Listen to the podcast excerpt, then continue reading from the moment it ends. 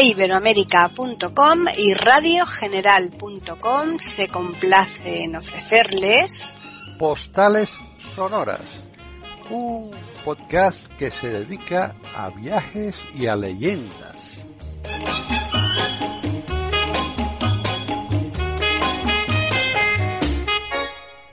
¿Qué tal? Bienvenidos otro día más a Postales Sonoras, Cultura y Leyendas aquí en iberoamérica.com. Soy Paqui Sánchez Galvarro y está conmigo Juan Carlos Parra. Él está, pues, eh, no sé si tomándose un cafecito o ya te lo has tomado, Juan Carlos. Yo, yo estoy ya casi en la siesta, fíjate. en la siesta, ¿no? claro, bueno, pues esas, esas, siestas que hacía Cela, ¿no? Que decía que era sí. el Padre Nuestro y pijama, ¿no? Exacto. Pues eso, más o menos. Bueno, que lo, lo que eh, antes de, de, empezar el programa de hoy, si me permites, es que en el programa anterior se me olvidó una cosita, un, dos, dos sitios donde estuvimos también en Jordania que me parecen interesantes de recordar aquí. Como estaba mirando mis notas memorísticas, pues uh -huh. me he acordado, ¿no? Eso es y... en el cuaderno de los viajes de la semana anterior, te refieres, sí, ¿verdad? Sí, sí, sí, me refería a Jordania Perfecto. y Siria, ¿te acuerdas que hicimos sí, dos sí, programas? Sí, exacto. Bueno, pues eh, eh, se me olvidó comentar un poquito del body, el body room, que es importante, vamos, es importante.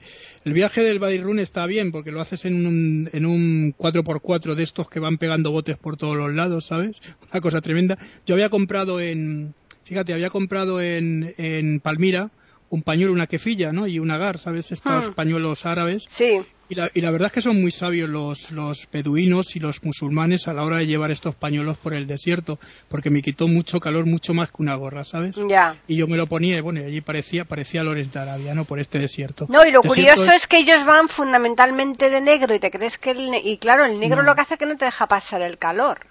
Claro, pero, pero fíjate, incluso toman el té, porque yo tomé el té, una de las cosas que hicimos en Siria fue tomar el té en una jaima, en la- que era la novia del, del conductor de autobús que llevamos antes de llegar a Palmira, que no tampoco lo he contado.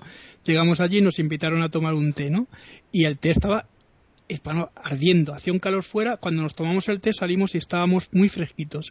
Y eso es verdad. Os quiero decir que esto es comprobado por, comprobado por mí en persona, ¿no? No es, Mm. no es un mito que dicen, no, es que la temperatura baja con... No, no, es que yo lo pude comprobar. Claro, claro, y, con la ropa pasa lo mismo. ¿Te crees sí. que el blanco es el que te va a quitar más calor y precisamente es el que más lo chupa, más el, te, la- Sí, te lo transmite, claro. mientras que el, el negro lo, lo repele, ¿no?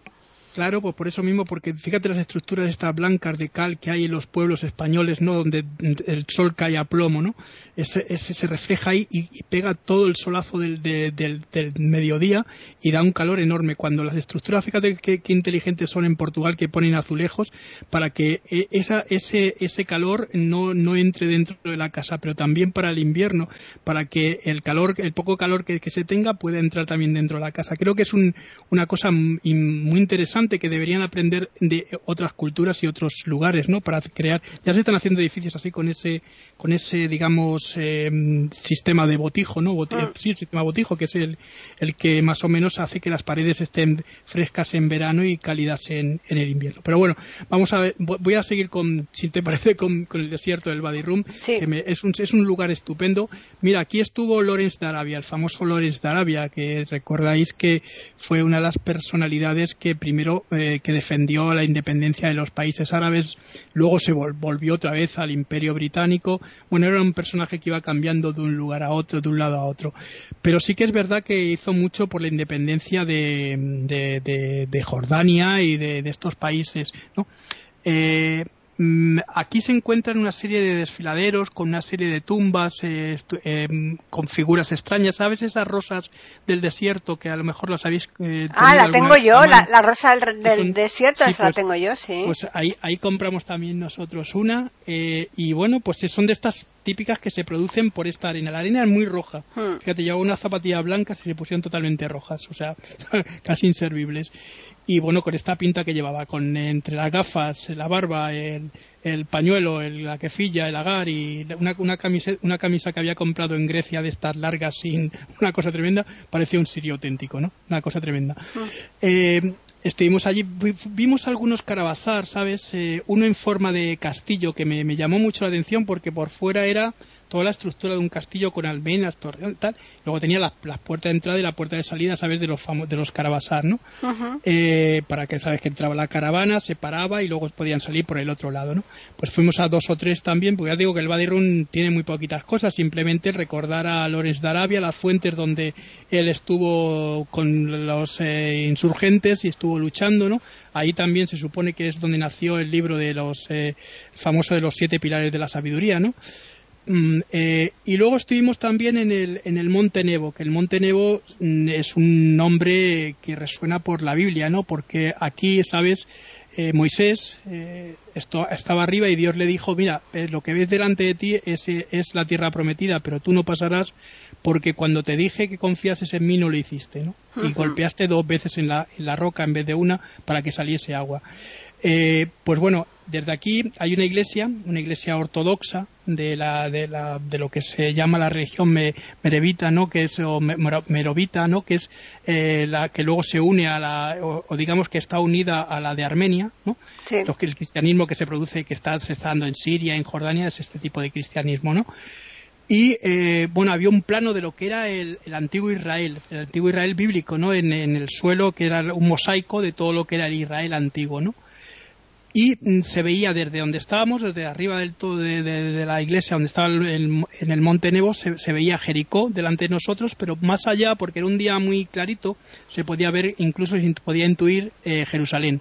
Es decir, que no estábamos muy lejos de lo que es, eh, como se decía en la Biblia, la tierra prometida, ¿verdad?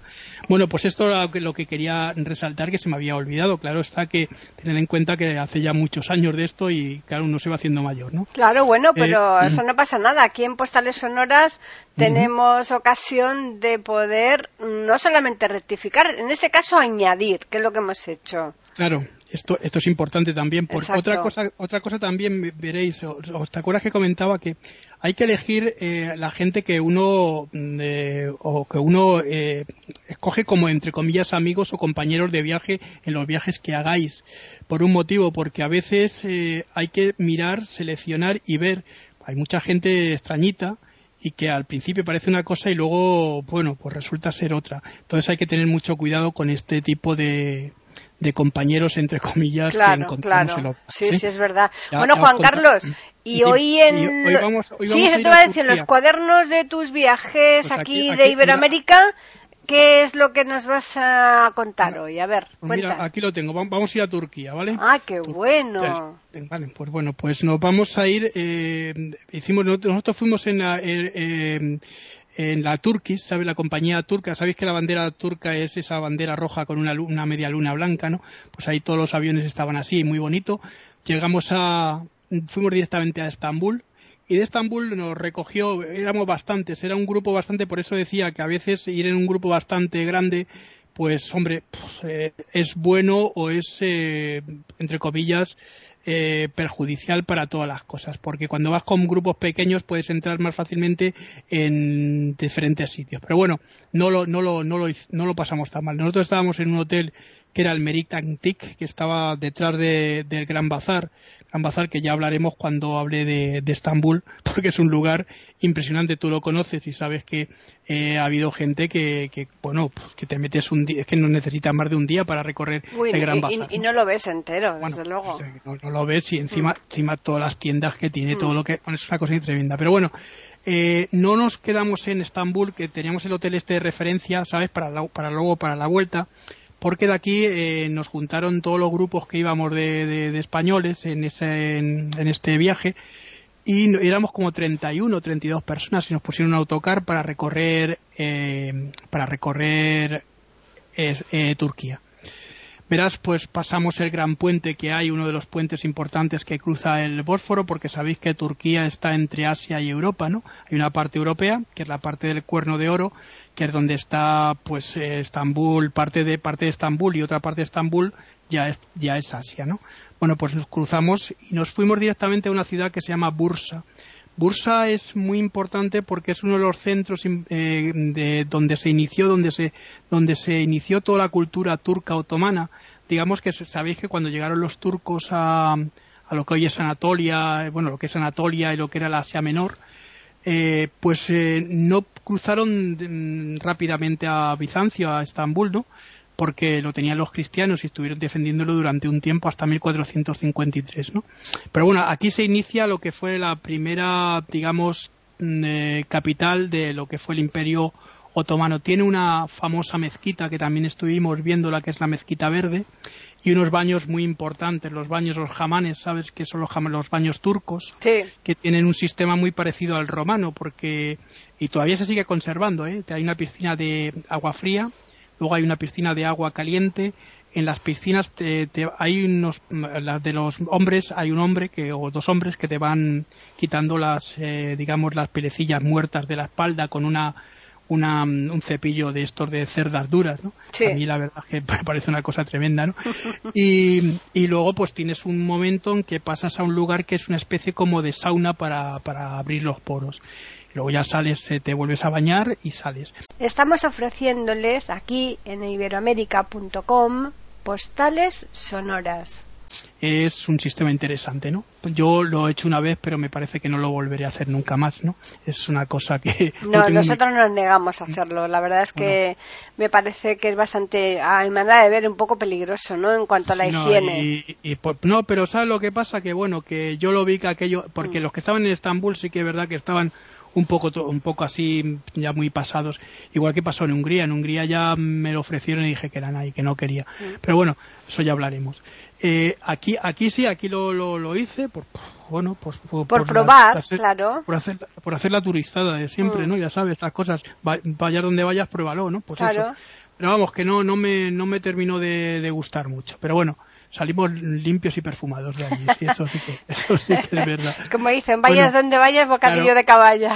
que eso seguro que con eso aciertas. efectivamente. Mi, mi, mi mujer decía que las señoras que había en los, en los, los baños eran de estas señoras grandes que parecían de sumo, ¿sabes? Madre mía, qué horror. Una cosa tremenda, pues imagínate. Bueno. Bueno, pues, pues nos fue, de ahí nos fuimos ya, fuimos recorriendo lo que es, ya te digo, Asia Menor. Asia Menor, sabéis que es el, uno, vamos, era un territorio que pertenecía a Grecia, porque no solo era la Grecia, eh, digamos, europea, la, Grecia de, las islas eh, continental, sino toda esta parte que también pertenecía a Grecia, igual que la Grecia Magna, que era Sicilia, ¿no? Sí. Bueno, pues aquí había varias ciudades que son ciudades importantes que también recorrimos y de un renombre o si lo quieres, muy conocidas en todos los textos, tanto clásicos como bíblicos, ¿no? Porque el, primer lugar donde llegamos fue Éfeso. Claro, de la Virgen, ¿no? Claro, pero ya no solo, ya no solo, claro, pero ya no solo por la Virgen, hmm. eh, donde, donde la Virgen María tenía su casa con, con San Juan, hmm. sino que aquí se encuentra una de las siete maravillas del mundo antiguo, que era, bueno, se encuentra. A ver, hmm. quedan cuatro cosas, porque no queda el espacio donde estuvo el templo de Artemisa, que sabéis que es uno de los templos eh, más importantes, incluso decían que era más grande que el, que el Partenón, ¿no? y eh, bueno pues se encuentra una explanada con pues, se está excavando ahora todavía dos columnas y un trocito de, de, lo que era el suelo del templo eh, a ver, prácticamente como está pasando también en, el foro romano. O sea, sabes que el foro romano en Roma se están descubriendo partes, pero claro, del foro no queda prácticamente nada porque lo mismo que pasa aquí, muchos, muchos materiales de los que se, se, utilizaban luego para la construcción en Grecia o en Turquía o en cualquier otro país se sacaban de estas piedras, ¿no? Hmm. Bueno, pues esto es lo que, bueno, y también los terremotos, ten en cuenta que ha habido terremotos, incendios y todo ese tipo de cosas que, bueno, que han producido eh, eh, diferentes eh, ruinas para estas cosas. Pero de aquí, de Éfeso, me llamó la atención porque quedaba todo lo que era el cardo máximo, estaba intacto. Tenían la, biblioteca de, de, Éfeso, lo que es la biblioteca, el edificio, estaba intacto. Todo lo que era también la entrada, la entrada con sus eh, las puertas de la entrada de la, de la entrada principal de Éfeso también estaban en pie y al final quedaba como una especie como de puertecito, porque sabes que este era un puerto muy importante también de, llegada de marineros. Sí, muy bonito además, ¿eh? Sí, muy, muy bonito. Y lo curioso de todo es que eh, de la biblioteca se podía pasar por un túnel subterráneo enfrente que estaba la, la, casa de las de las mujeres licenciosas, ¿no? eh, digamos que era el prostíbulo de, de, de, Efeso, ¿no? Y lo curioso es que eh, los maridos se iban a la biblioteca pero acababan enfrente, ¿no? Es una cosa muy, muy, muy, muy extraña cuando menos. No, no, pero, pero, pero sí que es una cosa, digamos que es curio, curioso, Pues ¿no? total. Que además llegaron aquí los marineros igual, no, vamos a la biblioteca, ir a la biblioteca ya sabían lo que era, ¿no? Ya sabían dónde iban. Bueno, me pareció muy interesante. Luego, claro, lo que tú dices, fuimos a la casa de, de la Virgen, que está no está justamente en Éfeso, está un poco mm, retirada de Está Éfeso. fuera, Bueno, lo, hay que, que- lo- que se, lo que se supone que es donde estuvo la casa de, de la Virgen María, porque lo que real, ahí en realidad es una... Una gruta de- pequeñita. No, y es una gruta y, es- y ahora se ha hecho una casa, una iglesia. eh, Bueno, se hizo ahí encima luego una iglesia que es una iglesia de origen, eh, digamos, ortodoxo, eh, en la que, bueno, hubo, hay una, una leyenda que una, una monja, una monja alemana mm, creyó ver por la noche eh, en un sueño que la casa de la Virgen María estaba aquí, ¿no? Hmm. A ella estaba en silla de ruedas, la, la, lleva- la lle- la lleva- la llevaron a este lugar y se curó. Eh, ahora ya digo que hay una iglesia, hay restos de lo que podía ser la casa antigua, pero claro, son muchas casas, las casas que hay ahí en, en esta zona, pues son casi todas iguales. Eh, eh, puede ser esta como puede ser otra. Pero sí, bueno, lo que pasa es que tienen preparada una, una gruta pequeñita con dos estancias chiquitinas, sin puertas, esa- sin esa- nada, con unas, claro, esa es- unos arquitos. se pueden poner velas, sabes que hay No, se- no, se hay un altar y de hecho estuvo allí Juan. Pablo II. Sí, sí, no, no, lo que digo que ahí estuvo Juan Pablo. II y, y de, y- y de aquí fue cuando salió todo lo que es el, eh, este lugar como lugar, eh, digamos, sagrado, sagrado Mm. para el catolicismo, con lo cual no se puede, no se puede ser tocado por los musulmanes. Por eso es un lugar eh, tan importante para los cristianos como para como para incluso para la religión eh, la religión musulmana que sabes que muchas cosas que aparecen en el Corán son también de la Biblia no y, del, y, de- Sí. y no solo de la Biblia sino de los de los hechos de los apóstoles y de los evangelios no porque el Corán el Corán aglutina muchas cosas Claro. Bueno, Y lo curioso es que está allí en medio de un bosque. sí sí por eso te digo que además tú sabes que vas en el en el, en el autocar y vas subiendo la Mm. cuesta hasta llegar hasta hasta la casa y se van viendo pues eh, pues eso árboles y está el, lo que tú dices en un bosque Sí, sí, está en mitad de un bosque. No- Bueno, nosotros Sí, sí. fuimos en un taxi, la verdad, pero Pero, pero es que fíjate que Anatolia, Anatolia es un lugar muy verde también, tiene Mm. muchas zonas que son verdes, no es como por ejemplo Egipto, que es desierto la gran mayor, pero también hay zonas muy verdes, ¿no? Pero Mm. te quiero decir que, que tiene zonas eh, arboladas y a mí, me- a mí me gustó mucho, a mí me, me, me pareció un lugar muy bonito para, para reflexionar y para meditar, eh, siendo creyente o no siendo creyente, da igual, si esto es una cuestión de, de recibir la, la energía, la energía que pueda recibir de un lugar, ¿no? Ya ves que lo hemos dicho muchas veces. Bueno, claro. pues eh, estuvimos también en una fábrica de una fábrica, bueno, sí, una fábrica de alfombras aquí cerca en Éfeso. Y la verdad es que me, no- me gustaron las alfombras, pero las alfombras eran muy caras, eh, ¿sabes? Nos pedían por una alfombra 2.000 euros, ¿no? Y cosas así, ¿no? Hombre, lo que pasa es que ellos te, te, ¿no? te meten el rollo de que te lo envían. Claro, claro, por, por eso te Y digo con que ese te cuento, envían pues... eh, Nos, nos, dij- nos dijeron también, nos dijo el guía que porque nosotros estuvimos en el año 2001, ya sabes cuando estaba el, Hmm. el, el euro empezando y tal, ¿no? Y nos dijo que claro que había gente que venían de Japón, los japoneses que sabes que han viajado mucho también, y había profesoras y gente así que, que gana bastante dinero allí en Japón que sí que encargaban dos o tres alfombras. Pues sí, bueno, claro. pero a mí, a mí la verdad es que me gustaron mucho porque son de esas. Pero joder, ¿qué haces con una alfombra de, ese, de ese- la pisas, no la pisas? Claro. La Además, aquí tenemos en Crevillente muy buenas alfombras, Juan Carlos, más baratas. Por, por eso te estoy diciendo que, un poco. Pero bueno, sí, me gustó, igual que, ya te digo, cuando ya os hablé de la India, también allí Mm. hubo hubo una fábrica de, de estas de alfombras y también el sistema, cómo se hacen, cómo se limpian, Mm. cómo tal. Me, me pareció interesante, sobre todo estas que son de doble nudo, estas turcas, Sí. que son muy famosas, ¿no? Ya sabes que, que Turquía también exporta y, y Sí, sí, vende mucho, muchas mucho, alfombras. muchas alfombras. Sí, sí. Bueno, pues eh, de Éfeso, de Éfeso nos fuimos a Pérgamo. Pérgamo también suena y es importante por su biblioteca, ¿verdad? Pasa- subimos el, Claro. subimos el- el- la biblioteca está, eh, fíjate, curioso de todo esto es que eh, porque Pérgamo tiene menos que, Éfeso. Tiene el teatro, que es, un teatro muy grande, eso sí, hay un espectáculo. Y detrás del teatro, arriba del todo, detrás del teatro está lo que se llamaba el templo de Zeus y la, biblioteca de, de Pérgamo.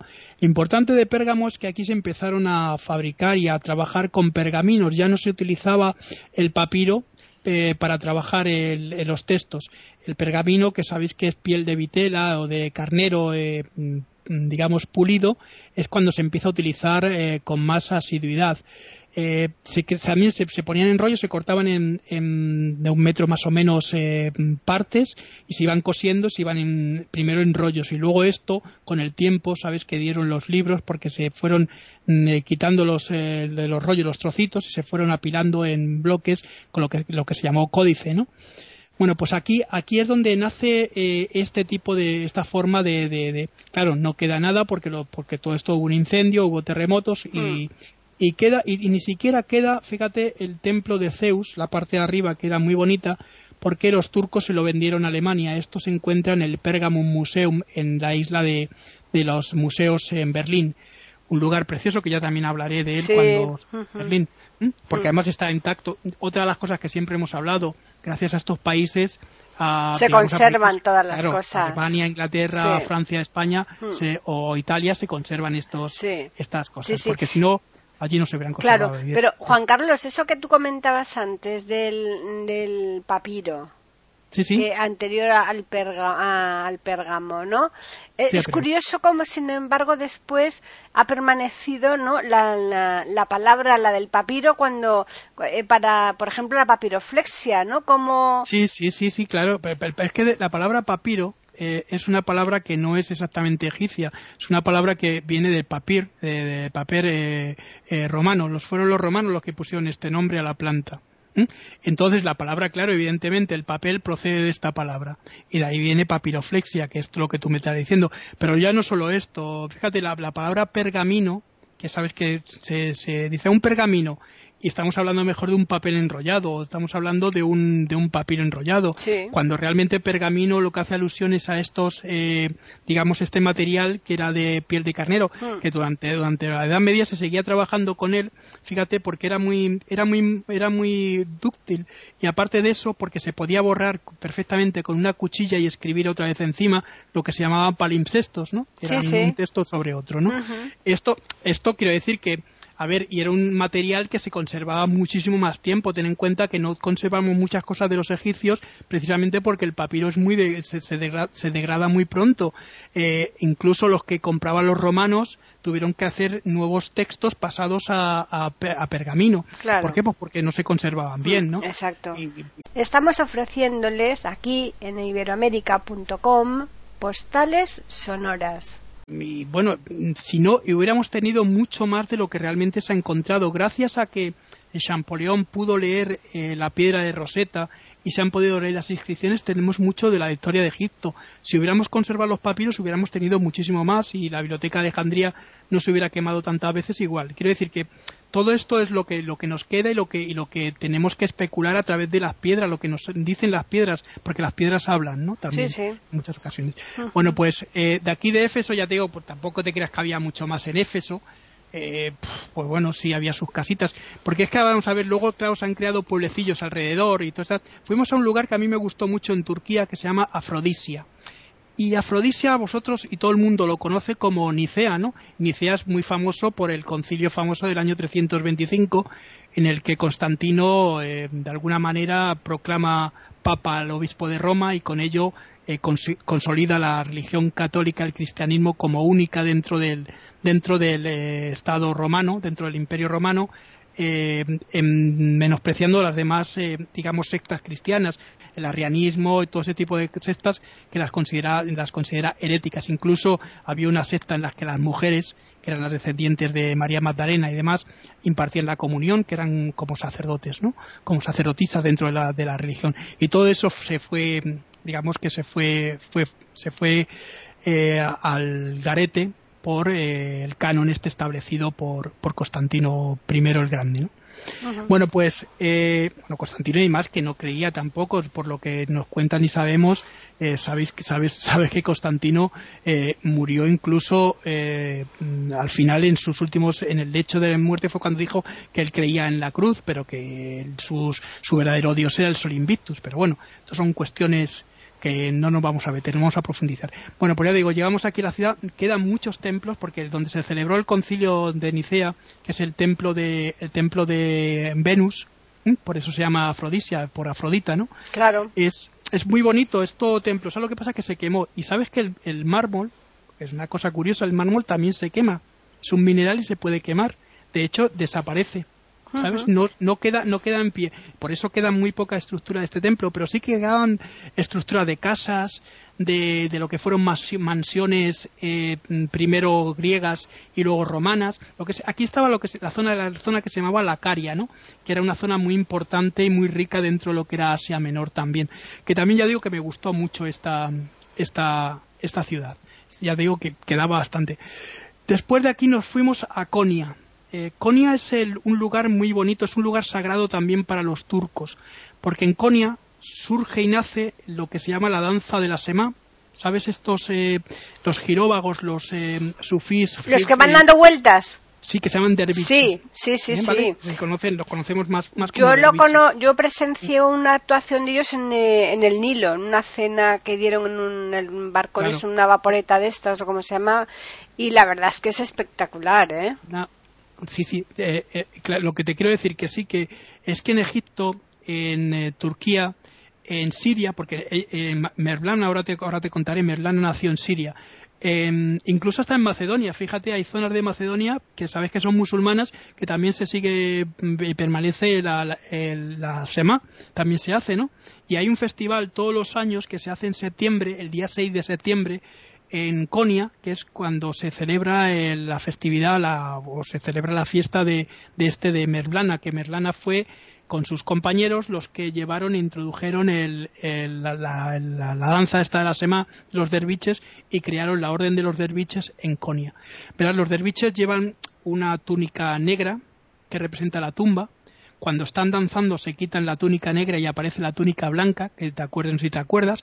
Y, encima llevan, llevan eh, un gorro de color marrón, eh, de color marrón, digamos, no es un color marrón eh, clarito, es un marrón oscuro, ¿no? Como el de las botas estas de ante, ¿no? De piel de hmm. ante. Y esto representa también, eh, el blanco representa la pureza y, la luz.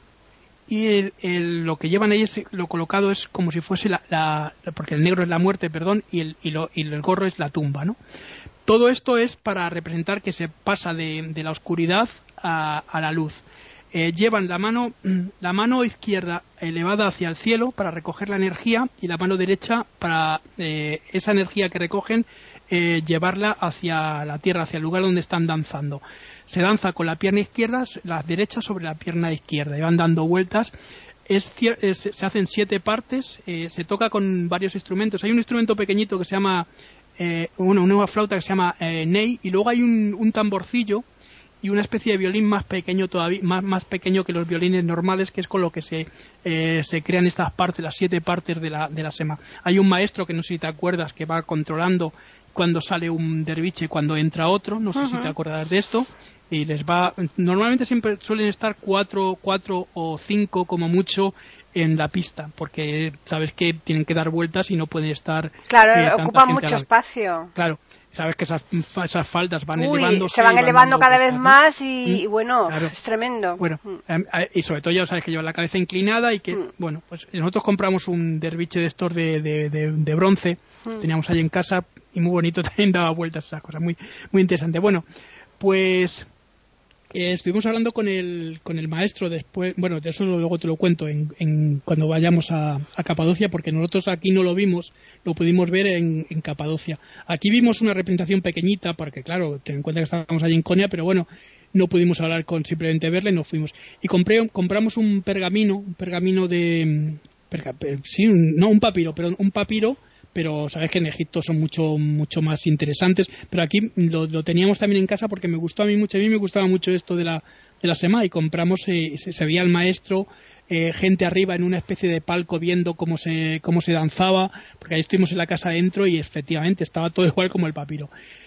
Y compramos también una fíjate aquí hay una cerámica que es como la de Delft esa de, de Holanda que es azul pues aquí hay una, cerámica también azul que también compramos unas cajitas, unas cositas eh, para, para, para, regalar y también es muy, muy, muy interesante.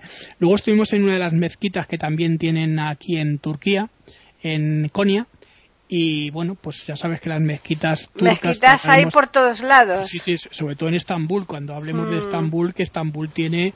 Eh, pues, casi más mezquitas que aquí iglesias aquí en Madrid. sí, sí, sí, y además es que entre ellos tienen la competencia, ¿no? De cuál es más importante, dependiendo de la cantidad de, minaretes de estos que tienen, ¿no? Sí, sí, sí, fíjate, este, este ya, ya hablaremos porque mm. por los según los minaretes, efectivamente, mm. lo que tú decías, ahí no se pueden superar los siete que tiene la de la Meca. Exacto.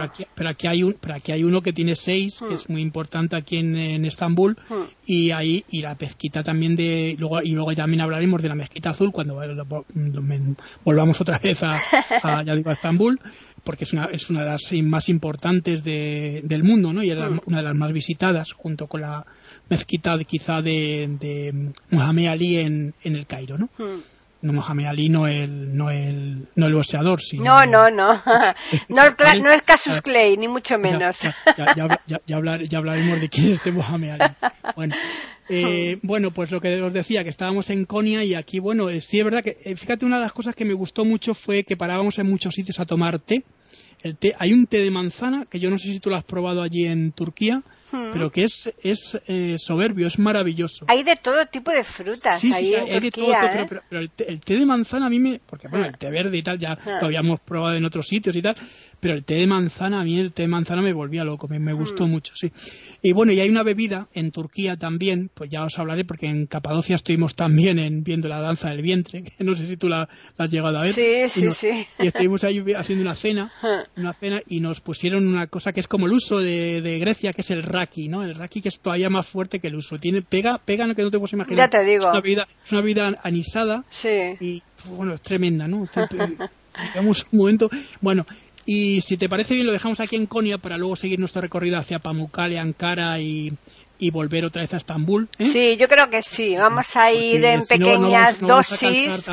digo que no vamos a cansar tampoco a las personas que nos estén oyendo y eso que de, poco a poco les vamos metiendo, como tú dices, dosis eh, pequeñas para que vayan asimilando lo que estamos diciendo. Sí, porque es que si no, no se puede disfrutar de estos viajes, porque la idea de estos viajes virtuales es que la persona que lo escuche es como si realmente estuviera allí en persona, ¿no? Mira que yo no estoy metiendo datos, tampoco muchos datos, eh, digamos, de enciclopedia, porque simplemente cuando hay alguna cosilla, porque lo que me interesa es simplemente llevar mi emoción de lo que a mí me causó esos viajes, porque para lo otro ya están las enciclopedias, está Internet y, demás, ¿no? Sí, ¿no? Simplemente vas dando pinceladas culturales, que eso sí que es interesante que, que las vayas explicando para que los que nos están escuchando tengan una idea de lo que vas diciendo, ¿no? y sobre, todo experiencias vividas, que es mm. también muy importante, porque claro, tú puedes leer cualquier cosa de una ciudad, pero si la encima la has recorrido y recuerdas un rincón especial de esa ciudad o de ese lugar, pues bueno, es algo distinto, ¿no? No, no tiene nada que ver con lo que tú puedas leer, porque leer te puede saltar muchas cosas, pero claro, al estar allí, al estar allí hay cosas que estás a lo mejor durante dos horas como, o, seis horas como tú y yo estuvimos en Petra, ¿no? Sí, Entonces ya es algo distinto, ¿no? Entonces ya te empapas, ya la hmm. cultura se empapa. Y es curioso, yo mi experiencia cuando estuve en Turquía, que estaba un par de veces, Mm, saben bastante el español, ¿eh? Los de allí, los turcos. Sí, sí, hay, hay, hay una zona, fíjate, eh, sí que nos dijeron que está entre Grecia y Turquía, que es una isla que se refugiaron muchos españoles eh, de, lo que aquí se llamó, lo que ellos llamaban sefaray, ¿no? De los, los, sefarditas, ¿no? Sí. Mm, y eh, se fueron a esta isla, que ahora no recuerdo cómo se llama, pero siguen publicando un periódico en, en lengua ladina, en, en, la lengua de aquí, de que llevaron de la península ibérica, y bueno, que sabes que es que muy, muy semejante a la lengua que se hablaba en el siglo XVI en aquí, en, bueno, la lengua de incluso de, Cervantes y la lengua de, de, la gente del siglo de oro. Y eh, sí que se, se, vende y lo compran, pero nosotros no lo pudimos comprar y nos dijeron que era muy interesante porque todavía había gente que tenían esas llaves grandes de, que se siguen conservando, tanto aquí como en Israel, de, algunas, algunas familias, eh, digamos que fueron expulsadas de, en el 1492 y siguen conservando esas llaves grandotas de, de, caña, ¿sabes? Sí, Sí, sí, sí. Y aunque lo iremos repitiendo a lo largo de los días que tú le dediques a Turquía, Mm, yo creo que es bueno que, ya aquí en este mismo programa eh, digamos la seguridad que para, el visitante, ¿eh? la seguridad que existe ahí en el país, ¿verdad? y sobre todo Turquía, que es un país muy moderno desde Mm. Ataturk, desde 1922 que Ataturk, eh, bueno, cierra todo lo que es Turquía con la guerra de Esmirna, ¿sabes? Mm. Pues eh, digamos que eh, Ataturk moderniza el país. Otra de las cosas importantes, no sé si habéis leído o has visto alguna Biblia en eh, la Biblia sabes que se lee en el árabe, Sí. pero hay Biblias traducidas al turco, eh, Mm. incluso el árabe que era, la era, las let- era las letras arábigas las que utilizaban en Turquía, eh, se empezó a, a partir de Ataturk a utilizar eh, esos cara- los caracteres occidentales, ¿no? Que son los que utilizan ahora. Ellos no utilizan eh, en el, el árabe, lo utilizan sí para las, las digamos los Coranes eh, Coranes eh, leídos en las mezquitas, pero hay Coranes ya traducidos también al turco a la- con, la- con los caracteres turcos. Compré un Corán también en el Gran Bazar, precioso, un, co- un Corán de, de- estaba en, en, en- ¿cómo se llama? En, en- eh, te lo diré. ¿Pergamino? Estaba- eh, no, no, en pergamino no. Era, era las, era la- las portadas eran como de cuero, como imitación a cuero, Mm. pero, pi- pero pintados todo con dibujos de, en pan de oro, ¿sabes? Todo, todo, todo en pan de oro. Y el, y el Corán por dentro todo estaba dibujado también, no, no tenía el fondo blanco, sino como un rosita y con las, las- los caracteres muy bonitos colocados en, como si fuesen puertecitas de estas de la mil y una noche, ¿sabes? O Mm. ventanitas.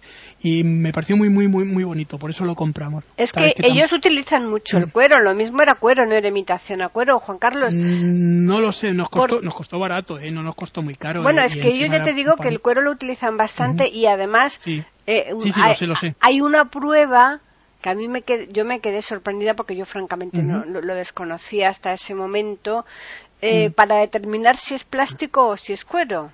Se quema, ¿no? Se que le ponen el mechero, tú te Claro, pones, claro. pones el mechero en un bolso, por ejemplo, si es si es si es plástico se quema al instante, si es cuero Claro, desde luego ni se inmuta. Sí, sí, sí, sí, es- eso, eso también lo decía porque te digo, mi, mi mujer se compró un, un abrigo de, bueno, sí, un abrigo de cuero, de Sí, estos, de eh, cuero. medio cuero, y eh, fíjate, nos lo hicieron en, en 40 minutos el abrigo. Es decir, nos quedamos allí en la tienda, mientras que lo llevaron allí al gran, el mismo Gran Bazar, estaban el, el sastre y no sé quién, y en 40 minutos nos lo trajeron. Sí, sí, pero es curioso. Yo me quedé sorprendida. Yo, Sí, cuando vi cómo le prendían, le metían el, el mechero ahí al bolso, porque me fui a comprar un bolso, ¿no? Sí. Y me dejé, y yo dije, esto es plástico, por, Claro. por- para sacarle más barato, ¿no? A ver si es verdad que era plástico. Me Sí, dijo, no, no, no. Y entonces le da prueba. Y efectivamente, oye, le, le aplicaron sí. la, la llama y eso ni se inmutó, ¿eh? Claro, claro. Quiero decirte que este tipo de cosas, además los, los turcos son, no sé si te acuerdas tú, igual que pa- yo en la India cuando os hablé también, pero son muy buenos vendedores, ¿eh? Sí. Eh, regatean todo lo que Mm. tú quieras y tal, pero son muy buenos vendedores. En, en el bazar, en el bazar te puedes encontrar de todo, de Mm. todo y gente que te vende cualquier cosa. Pero también es verdad que son muy justos con las cosas. Fíjate a mí de Estambul, cuando ya os hablaré, pues ya habla- hablaremos, Mm. a mí me parece una ciudad muy moderna, muy europea. Las muchachas, las chicas y los chicos eh, van sin velo, las Sí. chicas. eh, se ve que hay una cosa que es distinto, es un se, se respira. Pero claro, cuando eh, ahora la semana que viene hablemos un poquito de Pamukkale y todos estos, lu- todos estos lugares que visitamos, los pueblos todavía se sigue conservando Claro, como aquí claro, en la época de Franco, ¿te acuerdas? ¿Te acuerdas de la época de Franco? Las mujeres de Mm. los pueblos que iban con su velo negro, con su iban a la, a la misa, pues ahí pasa exactamente lo mismo, ¿eh? Mm. Pero bueno, que son, ya digo, y hay que, y sobre todo una de las cosas que debemos tener en cuenta es que cuando llegamos a cualquier sitio hay que respetar todas las costumbres. Claro. Habla- y hablaremos del kebab, porque aquí se comen unos kebab Y maravillosos. muy ¿eh? ricos, ¿eh? Sí, además, en cualquier forma, porque te lo pueden poner en bocadillo de pan normal, en pita, en Mm. Pero el de pita es el que está brutal de rico. Sí, sí, el pita sí, pero fíjate, yo, com- yo comí al lado del hotel un día un bocadillo, pero un bocadillo de esto de, de, de- de kebab, Mm. y me encantó también, porque lo hacen también con, lo meten también eh, con una salsita, con, y está, está- No, y te la hacen delante tuya, además. Te la Sí, carne sí, sí, te la hacen- delante tuya. Sí, Muy bien. Sí, sí, sí. Pues, eh, mm, si me permite, voy a mandar un abrazo a todas las personas y emplazarles para la semana que viene, ¿no? Ah, claro. Yo voy a recordarles el correo donde nos pueden escribir, que es postales arroba eiberoamerica.com y el Twitter, que es eiberoamerica con las iniciales EI y la A de América en mayúsculas. Y la semana que viene continuamos con Turquía.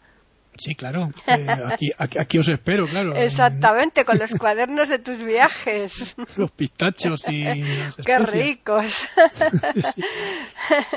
bueno, pues a los oyentes recordarles que el próximo jueves estaremos aquí en iberoamérica.com para ofrecerles otra postal sonora, cultura y leyendas.